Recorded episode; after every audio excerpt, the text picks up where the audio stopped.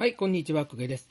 えー今日は、えー資料を読もう日本史 B 第5回、えー近世編の前半です。近世量が多いので、えー、大体真ん中あたりで2つに分けようと考えています。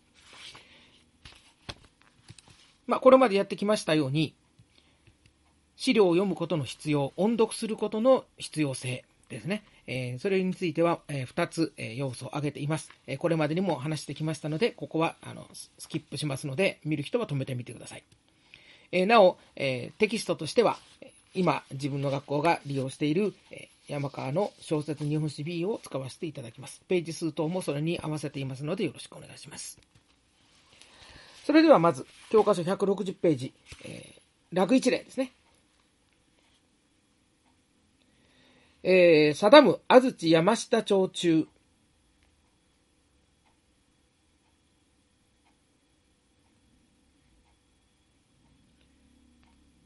一つ、当初中、楽市として仰せつけられるの上は、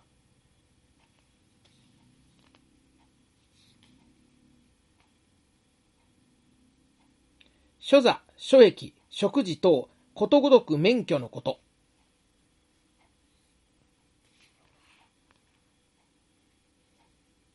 不審免除のこと。文国中特性これを行うといえども、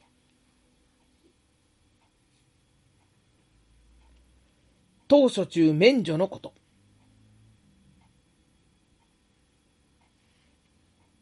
はい、えーということで、えーと、まずは、えーポイントのところですね。えーこれが楽一例であるという識別。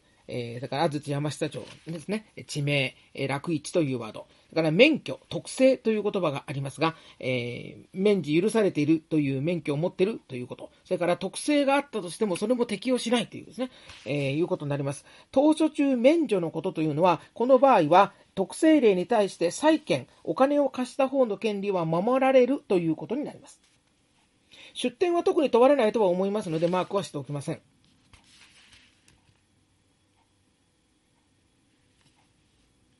では次です。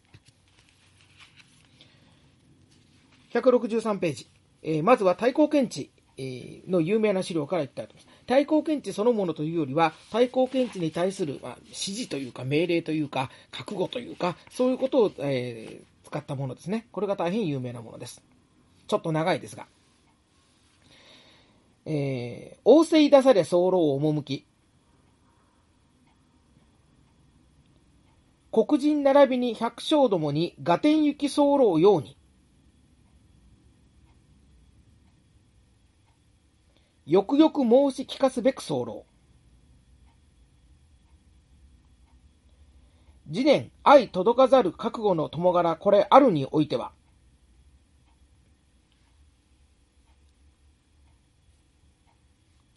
上手にて候らわば、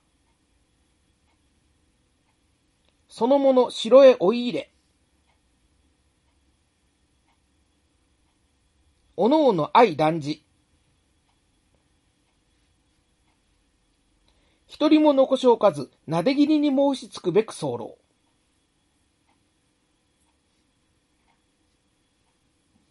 百姓に至るまで愛届かざるについては、1号も2号もことごとくなでぎりつかまつるべく候。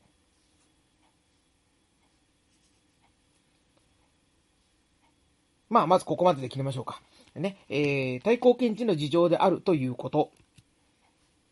ね、えー、黒人、百姓どもに対抗検知することを納得させろということですね。で、次年というのは、あの、この頃よく出てくる言葉です。資料の中で出てくる言葉で、もしも仮にというような意味ですね。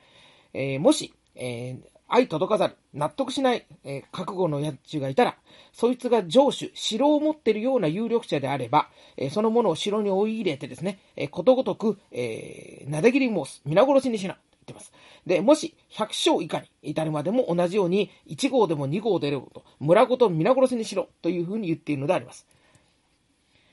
まあ、いわゆる名言と言われるところですね、えー、決め台詞みたいなところはいつも緑で引いていますが、このなで切りっていう言葉は、えー、そうですね、高校日本史ではここ以外には出てこないので、もうなで切りと出たら対抗検知の指示っていうですね、そういう覚え方をするのも手かもしれません。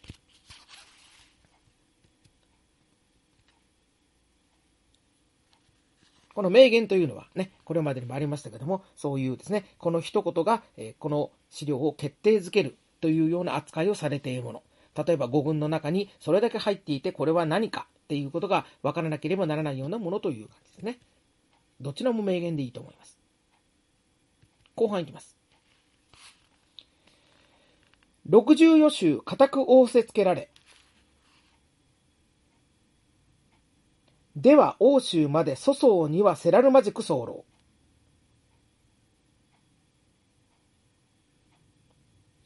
たとえ某所になり候ても苦しからず候愛だ。その意をうべく候。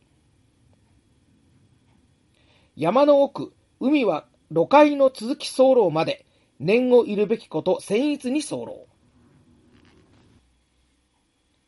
で、最後は天正18年8月、浅野男女消失殿へとありますが、えー、この浅野男女消失というのは浅野長政です。で、意味は分かっていただくと思うんですが、64州というのは日本中ですよね。徹底的にやると。で、では欧州まで、えー、粗相にはせられます。粗相というのは失敗ですね。だから取りこぼしのない、えー、失敗しないように、えー、手を抜かないように、え徹底的にやれよと言ってます。で、では欧州までって言って、あの、単に日本の一番端という意味ではなく、実際この時は秀吉は、え欧州征伐に来ているので、そのことを念頭にですね、え言っているということです。たとえ某所になっても、つまりまで滅んでもいいと、村が。えー、ですね、徹底的にやれと。で、最後のところ、山の奥、海は路海の続き候までですね。ですから、えっ、ー、と、百姓たちが、えー、あるいは、え、黒人漁師たちが、え、田んぼを隠している。畑を隠しているかもしれない。だから、徹底的に捜索して測れと。土地を調べろということを言っていると。そういう類のところになります。では次に、その下、刀狩りでになります。これも大変長いですが、えー、どこを持ってかれるかわからない重要な資料ですので、全体を読むことにします。まず第一条目ですね。一つ、諸国百姓。刀脇差し弓槍鉄砲。その他武具の類。所持候こと、固くご長寿候。その司祭は、いらざる道具を相蓄え、年貢諸島を何十せしめ、次年一揆を企て、求人に対し秘技の働きをなすやから、もちろんご成敗あるべし。しかれば、そのところの電波た不作せしめ。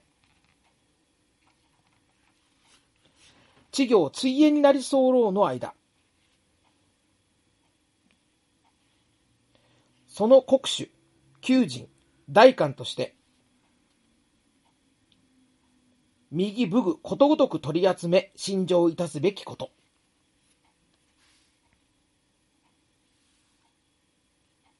まずここまでですね。えー、刀狩り例であることは、この第一条は明らかなんですけど、見れば分かっちゃうんですけども、まあ、いろんなところ抜かれるかもしれませんけども、キーワードになりそうなところはこの辺でしょうか。えー、鉄砲はですね、え、ー、と、百姓が持ってるのは、あの、弓槍だけじゃなくて鉄砲も持っているということがここでよくわかりますし、まあ、年貢のこと、それから一気の恐れっていうようなことがあります。で、えっ、ー、と、意味合いが読んでいけば大体わかると思うんですが、その司祭は以降ですね。つまりなんでそういうことを言うかというと、不要な道具を持っていると、年貢を出したがらないと。えー、もしかしたら仮に一気を起こすようなことがあればですね、えー、求人、つまり家臣に対して秘義のことをする。つまり良くない。殺したり、抵抗したり、そういうことをする奴らがいると、当然そうなればご成敗する。つまり、えー、成敗ですから、この成敗はもう殺しちゃうということですね。で、そうするとですね、農民がいなくなりますから、えー、そのところの田畑は、えー、作柄ができなくなる。つまり、稚業が追えになる。追えというのは、まあ、無駄ですね。えー、せっかく地業地を持っていても、領地を持っていても、農民が死んでしまったら意味がないじゃないですか。ですから、えー、国主も求人も代価もですね、道具を取り上げるんだよというふうに言っています。刀狩り令を秀吉が農民に対して出したと思ってる人が結構いるんですけども、もろん間接的には出るんですが、この資料そのものは農民に言ってるのではなくて、農民から取り上げなさいというふうに、例えば大官とか、えー、黒人とか、求人とか、そういうものに対して指示をしているという、その辺のところも大事です。えー、では、二つ目に行きます。えー、右取り置かれるべき刀。脇差し、ついえにさせらるべき義にあらず候の間。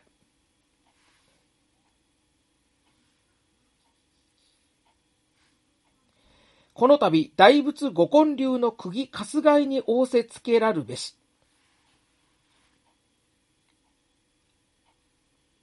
しかれば、根性の義は申すに及ばず。来世までも百姓助かる義に候こと。はい。えー、つまり集めた刀や脇差しはついえ、つまり無駄にする。先ほどま出てきましたが、無駄にすることではないと。そんなことしてはいけないので、えー、この度、今回、大仏を作る、その建立のための釘かすがいですね。えー、釘とか、かすがいっていうあの、あの、ホッチキスみたいな形をした大きなあの金具ですが、それを、えー、に使うと。つまり、えー、集めた刀は無駄にはしないと。大仏を作るんだと。そうすれば、根性の儀、生きてる時も、あの、いいことがあるけども、えー、死んだ後、来世までも百姓は助かるんだよ、というふうに言っています。で、この大仏というのは、え中の6番、後ろの方になりますけども、え京都宝光寺の大仏ということになります。ね、えよろしいでしょうか。で、最後、3箇条目に行きます。まあ、これも名言ですね。この出だしのところはもう、あの、それこそ緑ライン、グリーンラインの名言ポイントです。百姓は農具さえ持ち、工作もっぱらにつかまつりそうらえば。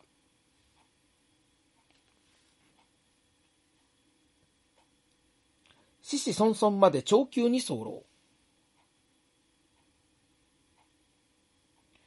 百姓、恩憐れみをもって過去のごとく仰せいたされ候。誠に国土、安全万民家楽のもとになり。右道具きっと取り集め、心情あるべく候なり。まあ、最後には秀吉の主因がなされるわけですが、百姓は農具さえ持って工作だけしていれば、子々孫まで長久である。死ななくても済むよということを言っています。で、これは戦国時代、えー、農民層、まあ、農民とか地侍とか、その、社会目なところもありますが、まあ、農民たちもですね、えー、槍を持ったり、えー、鉄砲を持ったりして、まあ、出稼ぎ的にですね、戦に参加する、あるいは参加させられることがたくさんありました。それをしないのが平農分離です。平農分離をすることによって、農民は農業だけしとけば戦に出なくていいんだということを言っていると。まあ、それが農民のためだという言い方をしていると。ですね。まあ、秀吉が、あの、秀吉自身の出身を考えれば、えっ、ー、と、お前がそれを言うかというツッコミはあるわけですけども。まあ、これも名言ですね。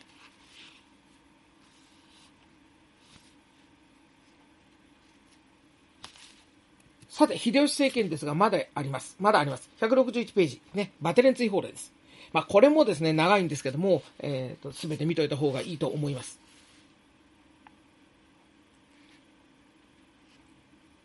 えー、一つ、日本国は新国たるところ。キリシタン国より邪法を授け候義。甚だもって叱るべからず候こと。えー、一つその国軍のものを近づけ、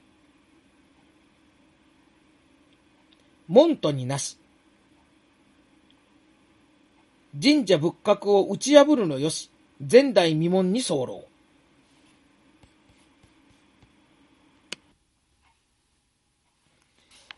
はい。まず、ここまででいいでしょうか。バテレン追放令という資料名。で、これ出された場所は博多です。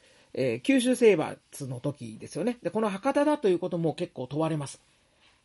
えー、出だしのところですね、日本国は新国たるところって、これも名言で、えー、この一言でバテレン追放令っていうのが決定できるところです。えー、キリシタン国のキリシタン、え、神社仏閣を破壊しているという、そういう信者の行動に対して苦言を呈しているということになります。で、3条目に行きましょう。え、バテレン、その知恵の方をもって、志次第に旦那を持ち候とおぼしめされ候えば。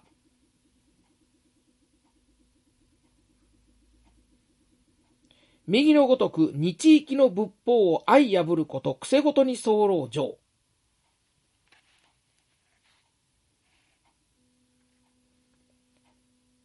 バテレンの儀、日本の地には侵せられまじまじく候愛だ。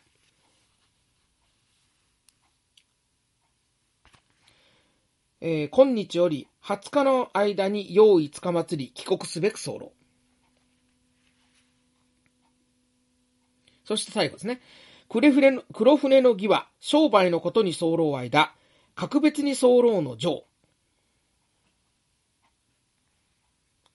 年月を経、所持売買いたすべきこと。ときます。えー、まず3条目のところですね、バテレンたちが、まあ、バテレンはね、えっ、ー、と、当時の日本人が知らない知恵をたくさん持っていましたから、えー、その知恵の力を持って、思うがままに、志次第に旦那を持つ。旦那というのは仏教の言い方ですが、ここは信者、つまりキリシタンのことを指していると。いうことなんですね。えそういうことをして、え日本の仏法を破壊することは許せないと。だから日本には置いていかないんだと。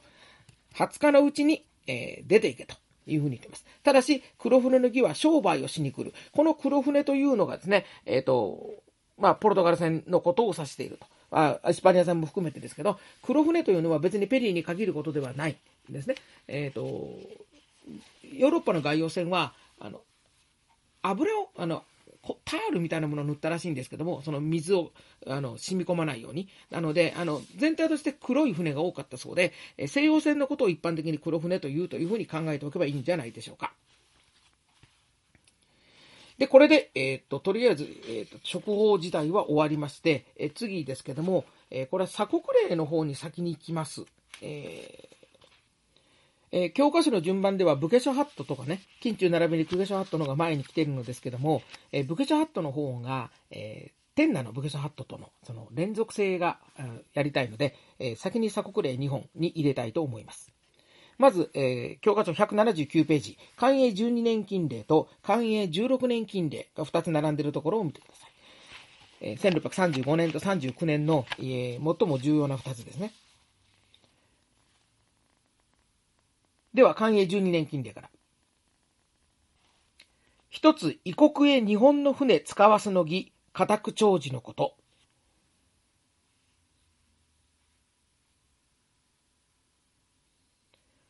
一つ、日本人異国へ使わし申すまじく候。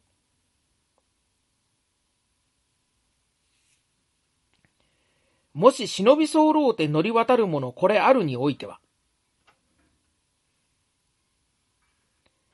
そのものは死罪。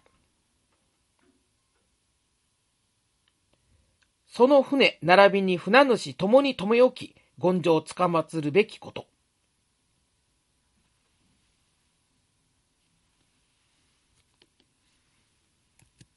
ねえー、先ほど言いましたが、寛永12年は1635年ということになります。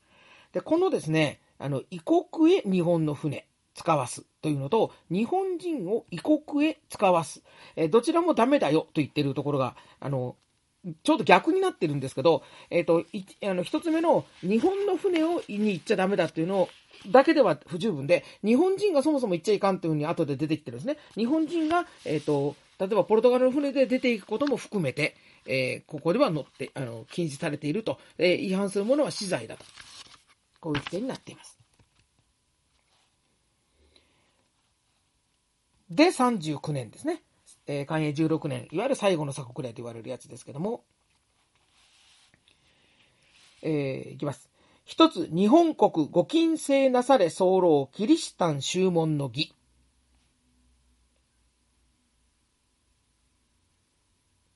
その趣を存じながら、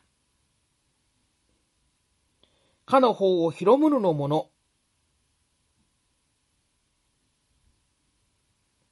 今にみつみつ差し渡るのこと。ですよね。えー、日本国では禁止されているだろうと、キリシタンはと。で、そのことを知っていながら、えー、キリスト教を広めようとする者は、未だにですね、こっそり渡ってきているということです。えー、ということで、最後にこうなります。えー、自婚以後。枯れ歌都会の儀。これを長寿せられおわんぬ。この上もし差し渡るにおいては、その船を破却し、並びに乗り来たる者、速やかに残罪に処せられるべきの旨。仰せいだされるものなり。ね。えー、このジコン以後が有名ですね。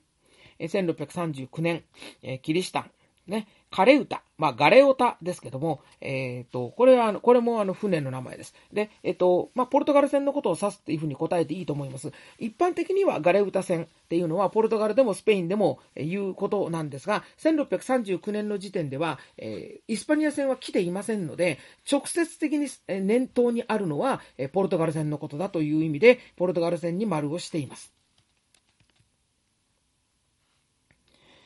えーとりあえず、え、ここまでで切っておきましょうか。はい。えー、金星編前半は終わりです。